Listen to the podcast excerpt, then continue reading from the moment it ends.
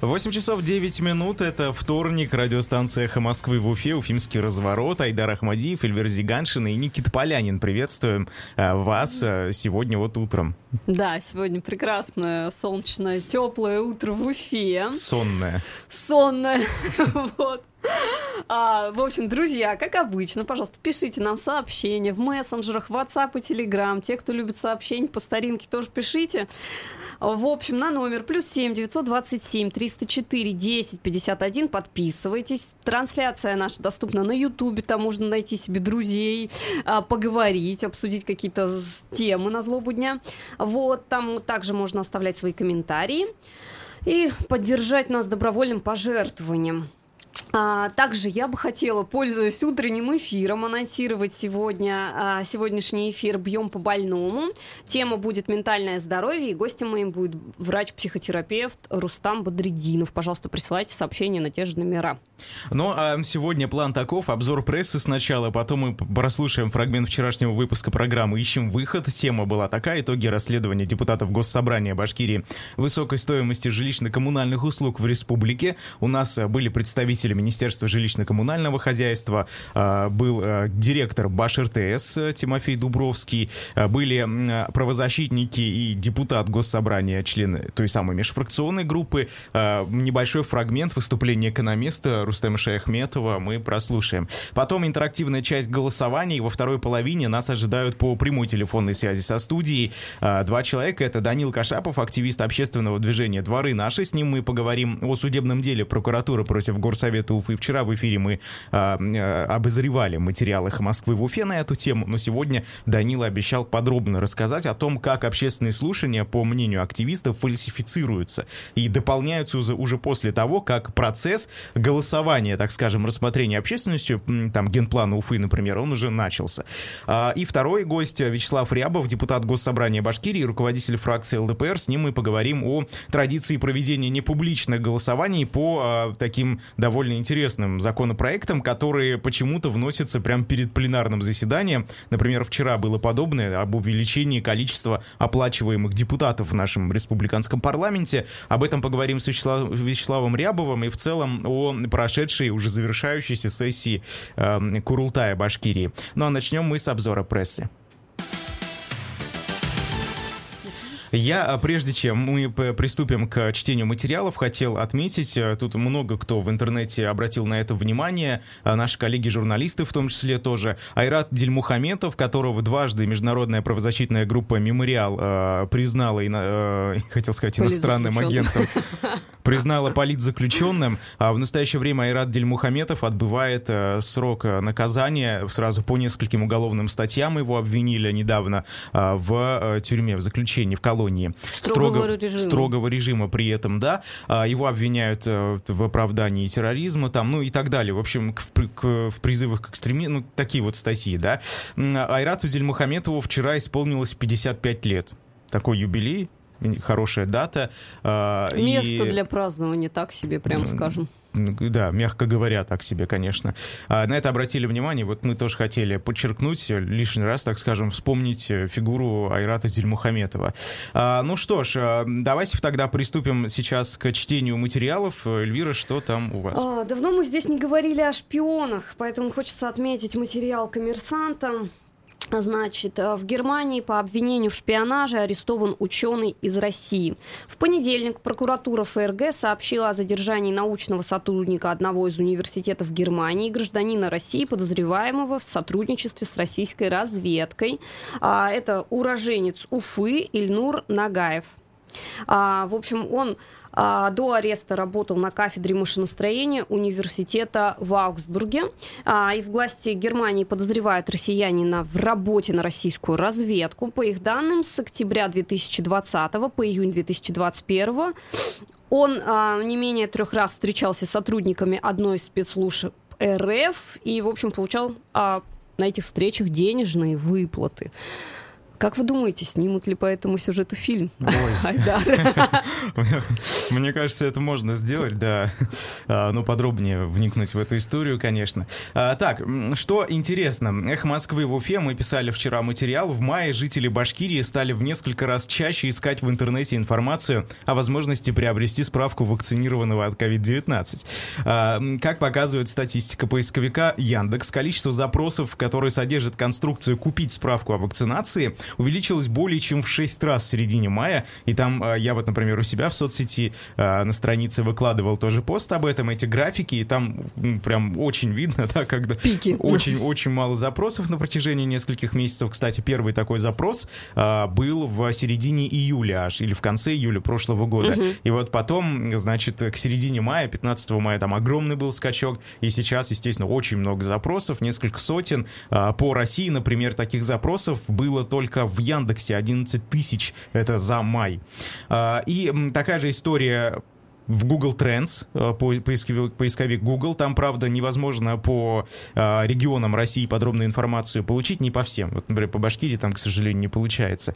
А, но в целом по России такая же тенденция наблюдается. Очень резкий скачок, опять же, в мае. А, напомним, в минувшую пятницу глава Башкирии Ради Хабиров ужесточил противоэпидемические правила из-за ухудшения ситуации с пандемией, как говорят власти. А, в частности, теперь, например, без справки о вакцинации или без справки о наличии антител коронавирусу или э, без такого же документа о противопоказаниях к иммунизации нельзя будет попасть в некоторые общественные места. Например, кстати, первый этап ограничений уже начинает действовать сегодня, с 22 июня, а с 27 числа второй этап. Там уже э, нельзя будет посещать, например, заведение общепита численностью э, посадочных мест не, э, более 50, так скажем. Да? Вчера, кстати, э, Радь Хабиров на оперативном совещании отметил, что мы все-таки решили, посовещавшись с рестораторами, рестораторами увеличить это, количество посадочных мест допустимо э, допустимых э, с 10 до 50. Вот так. Ну, вы знаете, это такая история, которая в Москве уже давно, видимо, имеет место быть, и там как-то власти взялись за это дело. Я, насколько знаю, в Уфе пока с этими поддельными справками, скажем так, сертификатами никто никак особо не борется. И оно вообще давненько, потому что я спрашивала своих коллег на основном месте работы, они мне даже стоимости называли, сколько стоит это купить. Дело вообще, мне кажется, отвратительное. Это, во-первых, коррупцию развивает, ну и вообще, фу, такими быть. Вот. А, по поводу а, тоже. УФА-1 посчитали, какая сумма понадобится тем, кто не хочет прививаться, но и сидеть дома не собирается. Значит, стоимость это УФА-1.ру а, стоимость ПЦР-теста в бюджетных медицинских учреждениях варьируется от 1000 до 2000 рублей в зависимости от системы. Они нашли в интернете объявление о тесте, который сделают всего за 900 рублей. А, тут не ручаются за качество, понятное дело. И, значит, они берут минимальную цену 900 рублей и максимальную 2000. Полный пакет ограничений вводится с 29 июня. Это значит, что если вы хотите, а, не хотите делать прививку от ковида, ПЦР-тест придется делать каждый каждый э, каждые четверо суток, с учетом того, что он будет каждый раз показывать отрицательный результат, ну, это очевидно, да. А, а, и нужно будет а, делать сделать тестов, в общем-то, на 9900 рублей. А, значит, среднемесячная зарплата по данным Росстата в Башкирии составляет 37 563 рубля. В общем... Ну, я бы хотел а... закончить эту фразу. Делайте, что хотите, да, вот с такими деньгами. Ну, в общем, я хочу сказать, что 9 900... Денег нет, но вы держитесь. Да, нет, я это к чему? Я к тому, что, вот смотрите, если за 9 900, да, за 900 рублей тест, если где-то найти и сделать, это почти 26% а, от заработной платы, а если за 2000 рублей как это много где предлагают, то это почти 59% среднемесячной заработной платы. Поэтому дешевле прививаться. Ну, кстати, о прививках коммерсант пишет, количество вакцинировавшихся в Башкирии за выходные возросло на 28 аж процентов. Мы тоже писали материал, правда, вот эти проценты не приводили. Мы а, сослались на данные Минздрава, связались с а, ведомством, и нам там сказали, что если раньше в Уфе за выходные прививалось примерно 2-3 тысячи человек, то за прошедшие выходные 18 тысяч человек привилось. А, очереди наблюдались. Наверняка, кто активно пользуется соцсетями, видел эти бесконечные фотографии. А, и а, в некоторых, на некоторых пунктах вакцинации просто дозы заканчивались. И приходилось людям какое-то время ждать. По словам представителя Минздрава, такое действительно наблюдается, но пытаются как-то оперативно доставить вакцину на эти пункты. Но такое якобы не везде. И только в Уфе проблемы подобные наблюдаются, а в городах и там районах, других населенных пунктах республики такого ажиотажа нет. И вот тут э, Искандер Махмудов э, в Ютубе, в онлайн-чате, в смысле, пишет сообщение. Вчера сайт госуслуг стабильно выдавал ошибку при попытке записаться на прививку от ковид. Вот так, интересно. А, может быть, э, это ажиотажем тоже как-то вызвано? Не знаю. Вот. Ажиотажем, я думаю, да. Да, и а, быстренько хотел еще упомянуть, тоже материал «Эхо Москвы» в Уфе. Прокуратура Башкирии начала проверку по факту пожара на мусорном полигоне под Уфой. Огонь а, до сих пор, до, до обеда, так скажем, в обед еще, точнее, был не потушен. Очаг а, находился на глубине. Не знаем, что сейчас там происходит, удалось ли уже как-то потушить. Будем сегодня узнавать и напишем материал, я думаю. А, что произошло? Новый Черкассы Уфимский район, а, мусорный полигон, который уже в начале июня горел однажды, на запах химический жаловались уфимцы из разных районов города. А, вчера, позавчера то же самое произошло, снова этот запах, я сам его в Сипайлово чувствовал, невозможно было утром просто открыть окно, потому что у меня вообще была изначально мысль, что а, там какая-то квартира горит соседняя, ну настолько был запах сильный, едкий, им просто невозможно Жители дышать. окрестностей тоже, кстати, думали, что вот что-то горит, какой-то соседний дом. Да, да, именно такой был запах. А, и сейчас прокуратура природоохранная выехала на место и проверила там, я не знаю, еще итоги они не огласили, а, что стало причиной этого возгорания, кто как говорится, виноват. Ну, вы знаете, эта история уже очень долго продолжается, до сих пор проблема не решена. Меня просто немного удивляет. Вот мы, кажется, э, платим сейчас дополнительно, да, за то, чтобы вывозили мусор, там, перерабатывали, ну и так далее. Была какая-то мусорная реформа. Ну, что-то вот мы видим, что до сих пор мусор просто горит, и он вот на этих свалках, я смотрю на эти фотографии, горит... меня это просто удивляет, насколько там много мусора. Э, а, Айдар, я просто проезжаю частенько мимо этой мусорки, там у меня родственники живут в той стране. И, в общем, это огромная свалка. Там просто горы мусора и птиц. Это то, что, где нужно строить какой-то перерабатывающий завод, заниматься раздельным вот этим вот сбором мусора. Это то, мне кажется, на что власти города должны немедленно обратить внимание. Эта история регулярно повторяется. Будем надеяться все-таки, что они обратят на это внимание. А пока предлагаю про прослушать фрагмент выпуска программы «Ищем выход», который был в эфире вчера. Тема «Итоги расследования депутатов Госсобрания высокой стоимости ЖКУ в Башкирии». Во фрагменте вы услышите а, реплику, а, монолог экономиста Рустема Шахметова. Рустем Раисович, я знаю, вы очень плотно принимали участие в этом процессе, в этом расследовании. Ваши выводы? Я хочу, во-первых, сказать большое спасибо всем, кто принял участие. Первое, завышение тарифов происходит по разным причинам. Надо учитывать, что у нас очень низкая энергоэффективность самих теплоснабжающих организаций. Например, средневзвешенный расход условного топлива в Татарстане 148. У нас, допустим, если взять Баш РТС, это идет порядка 156. Это по Уфе. Также большие теплопотери. И это формирует более высокие тарифы, чем в Татарстане на 22% ваш РТС. Второе, надо учитывать, что контроль расходов государством не контролируется. На чем основываются мои выводы? Только в прошлом году на административно-управленческий персонал было увеличены затраты на 15%. Коммерческие расходы за 5 лет увеличились в полтора раза. В прошлом году повышение произошло 9%.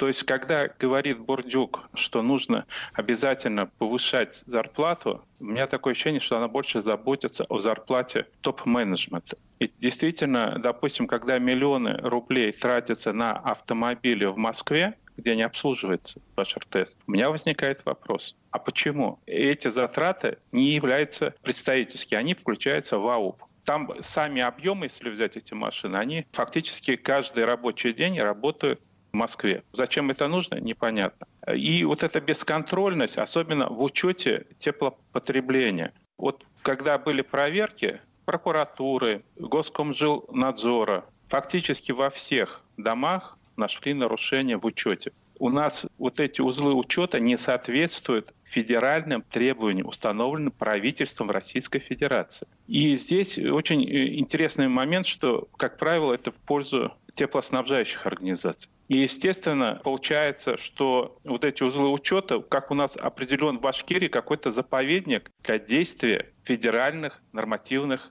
правовых актов. Вот это отсутствие контроля приводит к очень печальным результатам, и самое худшее, что нормативно-правовая база, когда мы стали смотреть, она позволяет многие делать отступления, потому что когда мы находим, что нам теплоснабжающая организация должна сделать перерасчет, она не соглашается. И мы идем в суд. И зачастую затраты на судебные расходы выше, чем мы получаем в конечном итоге от теплоснабжающей организации. А тем более они идут зачастую 2-3 года. Естественно, это демотивирует людей. И это порождает общественные протесты когда группа непосредственно межфракционная исследовала эту ситуацию, она также предложила ряд моментов изменения законодательства, прежде всего внесение нормы в Кодекс по административным правонарушениям, ужесточающих ответственность также внесение поправки в правила коммерческого учета. И я не буду все перечислять, это достаточно много. Но я скажу так, что мы считаем, что вот те санкции, которые существуют, они несоразмерны тем финансовым выгодам, которые получает теплоснабжающая организация. И поэтому им проще даже заплатить этот штраф и продолжать нарушать, чем выполнять требования. Вот здесь я хочу сказать, что у нас не идет работа по демонополизации рынка. То есть можно делать, допустим, автономные котельные, они могут быть крышные, они могут находиться блочного характера, то есть обслуживать несколько домов. В соответствии с этим можно прийти к ценам, которые будут где-то в два с половиной раза ниже, чем существующие сейчас цены. Что интересно, Министерство жилищно-коммунального хозяйства проводит эту программу в тех зонах, которые не обслуживает БАШ РТС и отчитывается и подчеркивает их экономическую эффективность и пользу для населения. Но как только касается городов, сразу идет возражение, что пострадает экология, хотя я не знаю, каким образом. А самое главное, я считаю, это пострадают интересы теплоснабжающих организаций, которые нам поставляют тепло по завышенным ценам. Я просто хотел бы напомнить, что согласно заявлениям Дубровского на группе, он сказал, что они берут тепло по 752 рубля, продают по 2000 1198. Достаточно хороший подъем. Я считаю, что это надо обязательно посмотреть. Кроме этого, федеральное правительство настойчиво рекомендует применять расчет альтернативная котельная. То есть это не сама альтернативная котельная, а если бы эта котельная стояла, и во что обходилось бы нам это тепло. Согласно калькулятору, который установлен на портале МинЖКХ, то есть Минстрой, там указано, что как минимум экономия будет 10%. Но опять-таки эти методы не используются в Башкирии. Вот это самая большая проблема, которую я обозначу. Это был фрагмент программы «Ищем выход», запись этого эфира про ЖКХ, очень важно и интересно. Можете прослушать на YouTube-канале «Эхо Москвы» в Уфе, либо на подкаст-площадках. А, мы переходим к интерактивной части, у нас мало времени, поэтому быстро объявлю. Ради Хабиров вчера на оперативном совещании поставил перед правительством задачу вакцинировать до 25 июня каждого третьего служащего министерств и подведомственных организаций, то бишь чиновников, каждого третьего чиновника вакцинировать, чтобы, по словам Ради Хабирова, показать пример например, населению. Соответствующий вопрос вам задаем. Если действительно чиновники начнут сами массово и публично прививаться, публично это важно, побудет ли это вас больше доверять вакцине и вот этим призывам властей вакцинироваться? Если да, это в целом внушает доверие их пример. Если они действительно поставят вакцину, то, по идее, наверное, и я тоже это сделаю, да, или стану больше доверять э, э, иммунизации. Если вы так считаете, ваш номер телефона 262 72 47. Если вы все равно не станете, даже если чиновники начнут массово прививаться, все равно не станете доверять вакцине и больше властям, да, касаемо пандемии, ваш номер телефона в таком случае 262 72 48. Голосование. Процесс пошел. Если действительно чиновники начнут массово и публично прививаться, побудет ли это вас больше доверять вакцине? Да, 262 72 47, нет, 262 72 48. А, Я напомню, да, Владимир Путин недавно, э, как это, объявили, что он вакцинировался. Это было сделано не публично. Мы не видели, как ему ставили эту вакцину, мы не знаем, какую вакцину ему ставили. И других подробностей. Мы знаем просто, что он вакцинировался, и потом там, кажется, была информация, что у него сколько-то там антител образовалось, да, и все.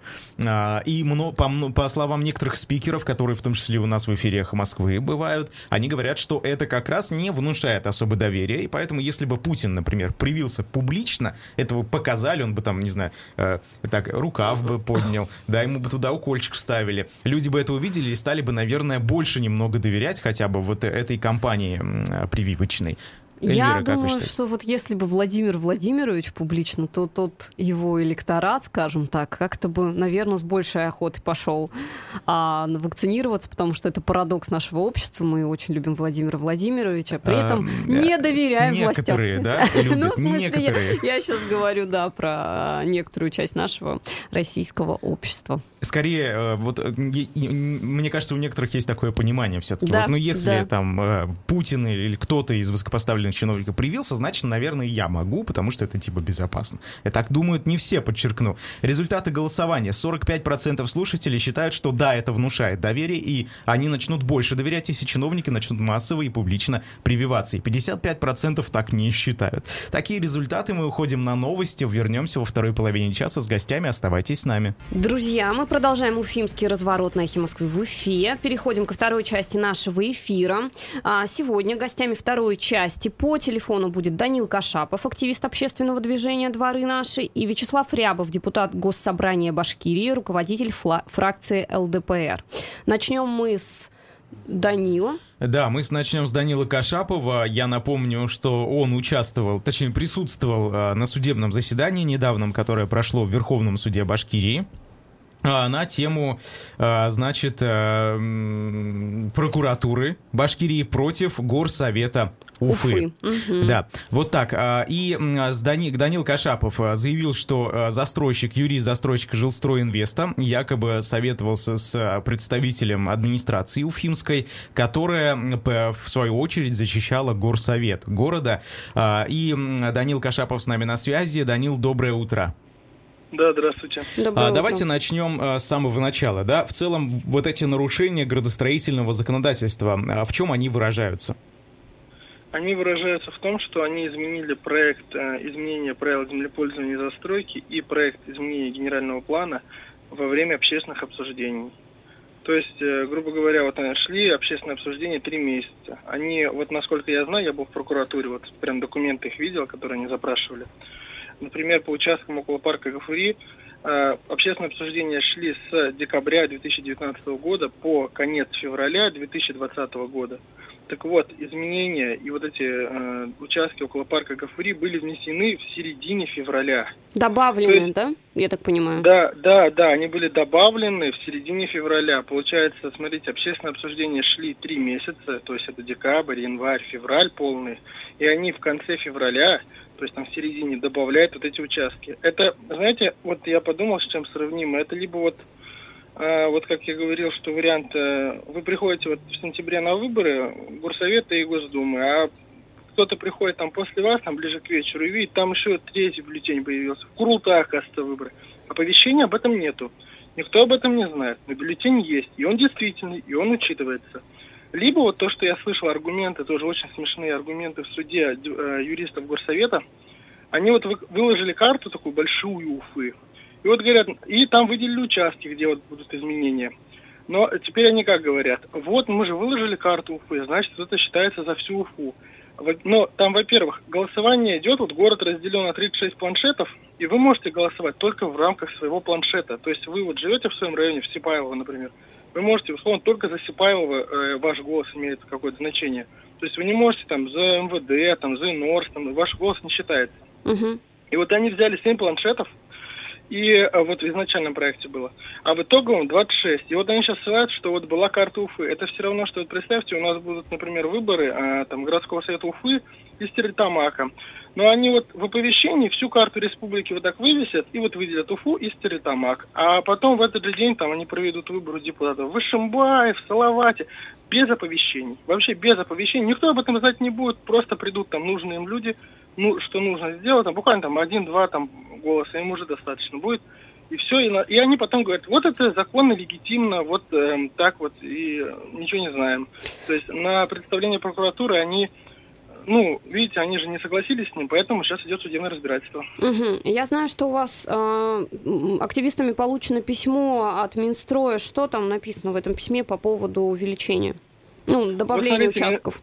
Вот смотрите, Минстрой какую позицию выразил, которую и мы придерживаемся, что вот если э, кто-то хочет еще добавить в проект э, новые участки, обсудить их, то должны быть проведены новые общественные обсуждения. То есть новые. То есть если вот э, Жилстройинвест отправляет документы в середине февраля, что вот у нас тут два участочка, давайте-ка добавим, то надо просто их отложить в сторонку, дождаться, когда закончатся эти общественные обсуждения, потом создать новые, там вывесить э, проект, и проект не менять уже. Э, мне говорили вот что, в Казани, например, вот мы же любим сравнивать с Казанью, у нас общественное обсуждение проходит раз в год. Вот в Уфе, вот по ПЗЗ и по генплану где-то раз в год. Очень редко, на самом деле. В Казани постоянно идут какие-то общественные обсуждения по ПЗЗ, по изменению генплана. То есть там не меняют проект во время общественных обсуждений. А, Данил, давайте так. А, вчера и мы как-то говорили, мы в эфире, да, эту тему затрагивали, читали материалы и сдались вопросом. А как вообще вам стало известно, что эти участки были добавлены, вот эти нарушения, как, как вам удалось обнаружить? А, очень просто на самом деле. Э, на сайте Горсовета и плюс в газете «Вечерний Уфа» есть оповещение о проведении общественных обсуждений, общественных обсуждений. И там есть проект. Они вывешивают проект. Ты видишь проект, потом ты видишь заключение, которое отличается совершенно от проекта, а потом ты еще видишь решение Горсовета. И ты видишь, что проект, который изначально выносился, и утвержденный проект, который уже утвердил Горсовет, они кардинально отличаются.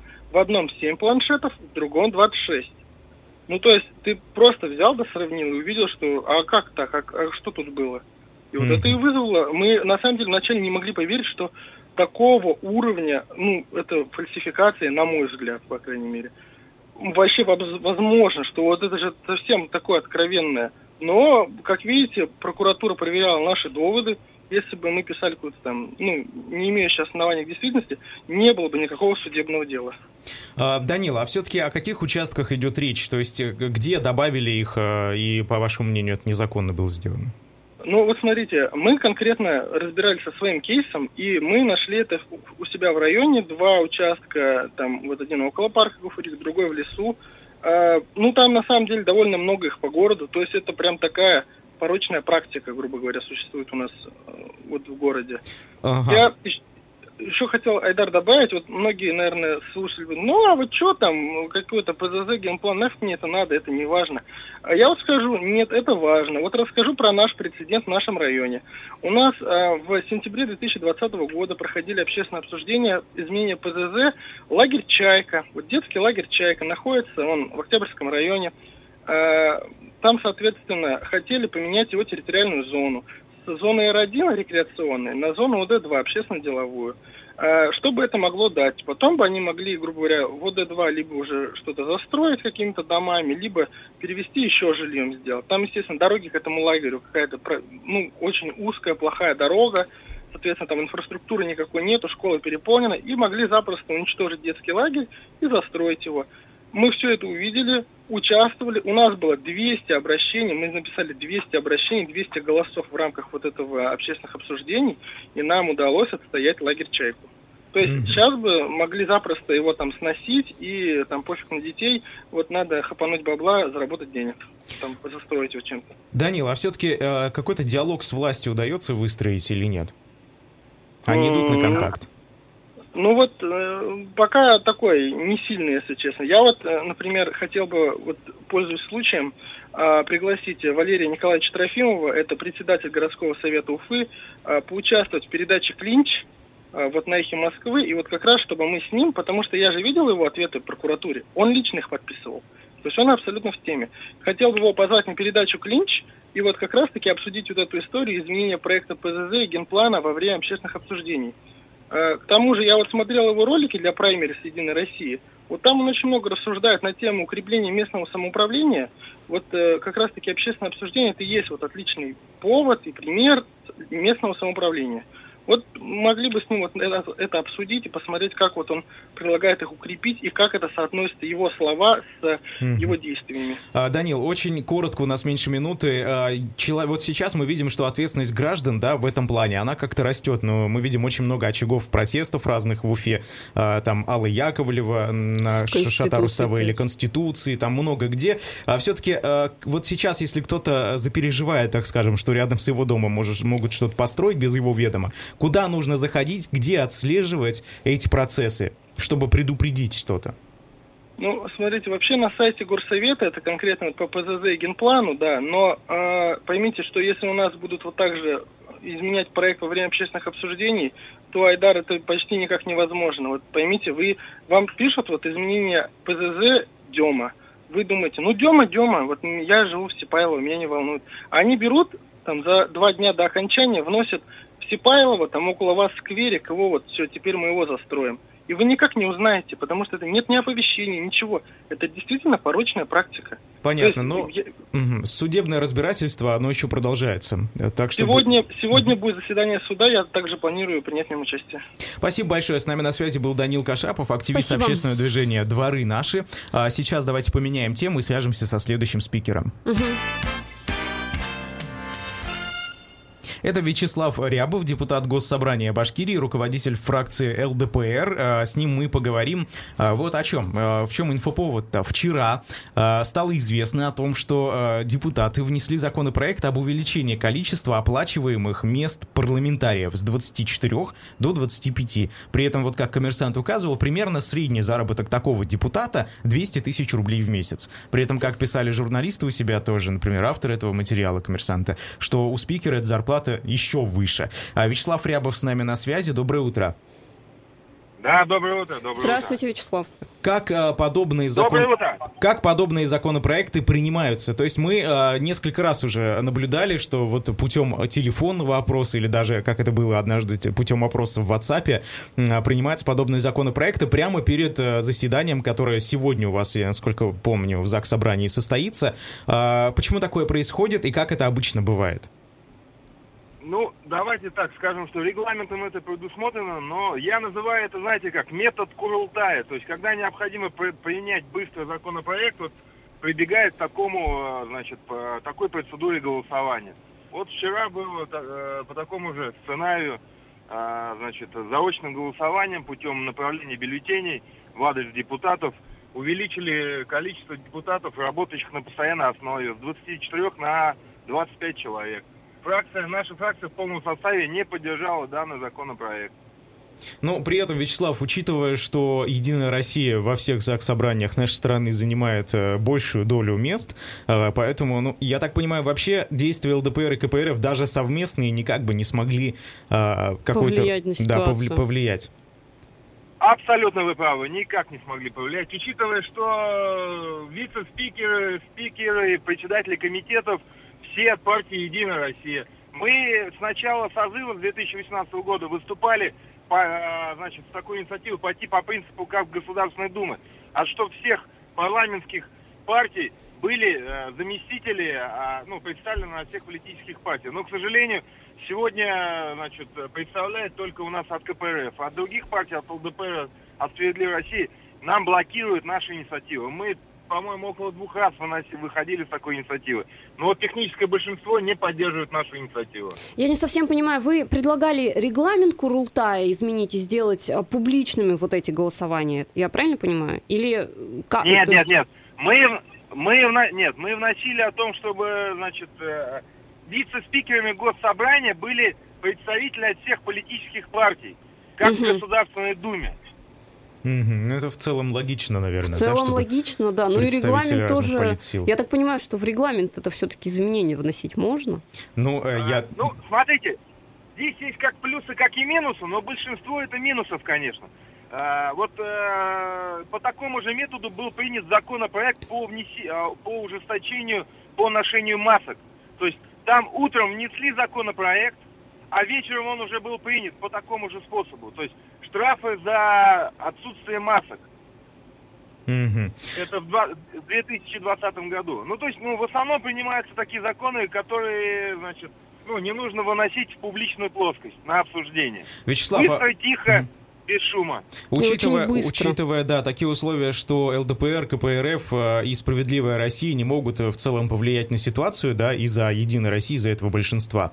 А, Как э, можно другими способами, есть ли вообще такие другие альтернативные способы влиять на общественно-политические процессы? Конечно, есть. Вот выборы будут 19 сентября. Голосовать за ЛДПР. Когда будет... Агитация. Ну, Нет, вы меня спросили, как... Вы меня спросили, задали вопрос, Ну, то есть какой институт механизм, я выборов. вам сказал. Единственный... Да, единственный механизм это прийти и голосовать за оппозиционные партии. А все-таки, Вячеслав, вот э, давайте так. а, Во-первых, верите ли вы в целом в институт выборов? Потому что мы как бы слышим а, от разных общественных движений, в том числе от наблюдателей, о массовых нарушениях и фальсификациях. Ну, вы знаете, э, пусть, э, ну, как вам сказать, верю, да, верю, но учитывая, что вот сейчас приняли трехдневное голосование, будет очень сложно. Очень сложно будет проследить, э, значит, ход избирательной кампании. Очень. Во-первых, это человеческий ресурс. Вы представляете, три дня будут члены комиссии работать на избирательных участках. Ну, это процесс такой, знаете, ну, сложно контролируемый. Ну и Ну, где взять учитывая- наблюдателей-то уч- на три дня независимых? Ох. Вот вопрос, знаете, сложный. На самом деле, ну вы же сами видите экономическую ситуацию у нас в стране. Что происходит у нас сегодня с э, ростом цен на продукты и на стройматериалы, на коммунальные платежи и так далее. Я надеюсь, что здравый смысл все-таки победит, и наши граждане придут и проголосуют за ту партию, ну, в частности, за партию ЛДПР. А, Хорошо, но все-таки, Вячеслав, вот вы говорите оппозиционные партии, да, при этом, опять же, по мнению разных спикеров, а, ЛДПР, КПРФ, они, ну, просто, как их называют, филиалы Единой России. На самом деле, вы оппозиционная партия? Вы себя такое Ну, ощущаете? понимаете, ну, мы системная партия, мы, оппози- мы системная парламентская партия. То есть. Просто, ну, так и принято, что нас называют оппозиционными, потому что мы по многим вопросам э, выступаем против и критикуем, мы предлагаем всегда, понимаете? Мы не то, что говорим, что это плохо, мы предлагаем сразу выход, альтернативный выход. Вот я хочу сказать, я провел анализ, да, мы внесли 56 законодательных инициатив в Государственное собрание Курултай. Ну, большинство, многие из них были приняты. Мгм. Они касаются всех сфер. Абсолютно. А, Хорошо, хорошо, спасибо большое. Вячеслав Рябов был с нами на связи, депутат Госсобрания Башкирии. Ну вот о таких процедурах, да, когда вносятся действительно э, законопроекты перед э, заседанием, голосуются по WhatsApp или там по телефону. Мы множество таких э, примеров видели, разные, вот как они себя называют, оппозиционные партии выступают против этого. Вот у нас слушатель как раз пишет, касательно оплачиваемых депутатов Курултая, было бы неплохо, чтобы любые повышения их зарплаты вступали бы в силу только после следующих выборов в парламент, что логично, мне кажется. То есть э, ка- это бы касалось только следующих поколений, так скажем, парламентов. И вот он обращает внимание, что действительно есть 27-я поправка Конституции США, например, которая была принята не так давно, в 90-х, насколько я помню, и как раз э, там она устанавливает, что закон, который изменяет размер жалования сенаторов и представителей, там, конгрессменов, да, так называемых, может э, вступить в силу только после выборов следующих. А здесь вот мы видим, что увеличивается количество. Не знаю, касается ли это конкретно подобного принципа, да, но, э, наверное, стоит об этом хотя бы задуматься. Ну и стоимость наших депутатов как-то не- недешево они нам Мгм. обходятся, я хочу сказать. А мы завершаем эфир программы «Уфимский разворот». Айдар Ахмадиев, Эльвир Зиганшина. Никита Полянин за звукорежиссерским пультом были с вами. Оставайтесь на эхе Москвы. Хорошего дня. До свидания.